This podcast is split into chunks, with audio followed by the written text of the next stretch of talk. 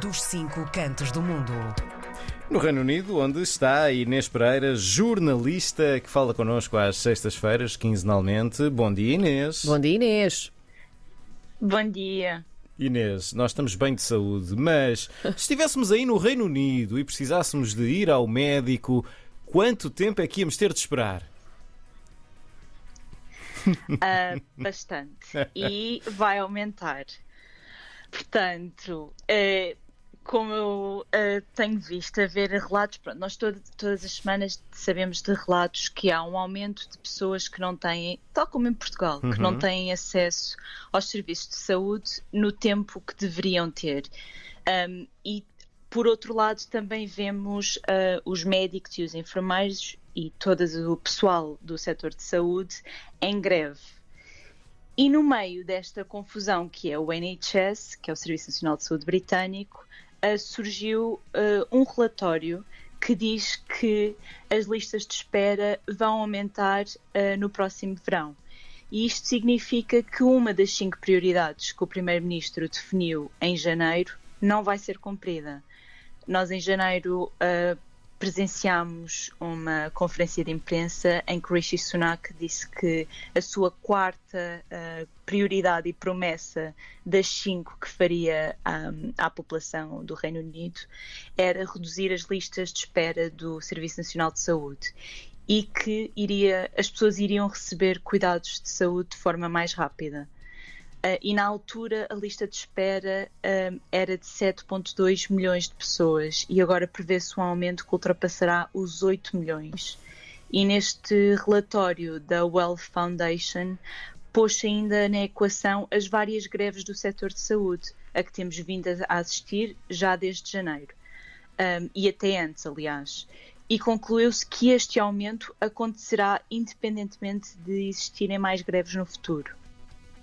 Ainda assim, se as greves continuarem e o setor da saúde e o governo não conseguirem chegar a um acordo em relação às condições de trabalho e aos salários, uh, prevê-se que esta lista aumente uh, para mais 180 mil. E é também um, importante realçar que neste momento já temos um valor de 7,75 milhões, que é o mais elevado desde os que os registros começaram em 2007. Hum. Um, outro aspecto interessante deste relatório e que está nas notícias de hoje é que o relatório não incluiu o pico de inverno em que existem aumentos de casos de Covid e de gripe. Portanto, isto poderá acrescentar pessoas a esta lista e a esta, e a esta falta de reação a cuidados de saúde. Esta, esta, estas demoras, Inês, isto, isto deve-se a, a, falta de profissionais, a falta de financiamento? O que é que, que, é que pode explicar eh, este aumento de listas, já que dizes que é independentemente de haver mais greves ou não? Sim, um, esta, esta lista deve-se à falta significativa de investimento no Serviço Nacional de, de Saúde, um, mas também uh, à falta de existir uh, um ambiente um, de trabalho uh, que seja razoável, que evite os uh, tão famosos burnouts, uhum. mas também que crie uma retenção de pessoal. Para além disto, um, uma das causas também da falta de investimento é o, a necessidade de contratar pessoal uh, que também não tem existido e não tem sido suficiente nestes últimos anos. Um, e esta foi imediatamente a reação do presidente da Royal College of Surgeons of England, um, em que veio a apelar soluções transformadoras em medidas com mais investimentos em centros cirúrgicos, mas também nesta necessidade de reter o pessoal uh, de saúde. Uhum. E no meio disto também tivemos a reação do Partido Trabalhista, um, que aproveitou imediatamente o facto de estarmos a falar de uma promessa feita no início do ano e que passado quase um, 11 meses, na verdade, porque estamos no final de outubro, um, não continua a ser cumprida por parte do governo e o Partido Trabalhista um, disse que este relatório acaba por anular por completo a tentativa de, de culpabilizar os profissionais de saúde pela crise do NHS, foi comentários que temos assistido sempre que existia uma greve um, por parte dos funcionários de saúde. Inês, ainda temos tempo aqui para mais um tema. Um, sei que queres falar também sobre o custo das pessoas sem abrigo a viver em casas temporárias. O que é que isto significa? Como é que nos explicas então também este ponto? Sim, um, é, esta semana surgiu também um estudo por parte dos municípios em Inglaterra a dizer que estão a pagar 1,7 mil milhões de libras por ano para abrigar pessoas em situações de pobreza que estão a viver neste momento em casas temporárias. E quando falamos em casas temporárias, significam em bed and breakfast, hostels. Uh, portanto, estas casas temporárias é este tipo de habitação.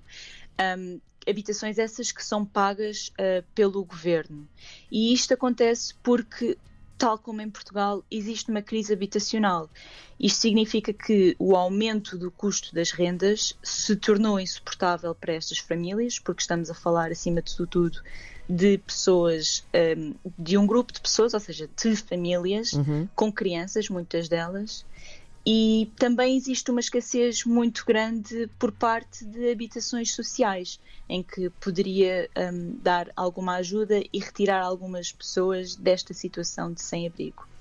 Deixa-me este estudo. Deixa-me só dizer-te, eh, ainda antes de te falar sobre isso, que um, durante esta edição parece que estamos a falar de Portugal, mas é, podes continuar. Exatamente. Sim. Desculpa interromper. Sim. Sim.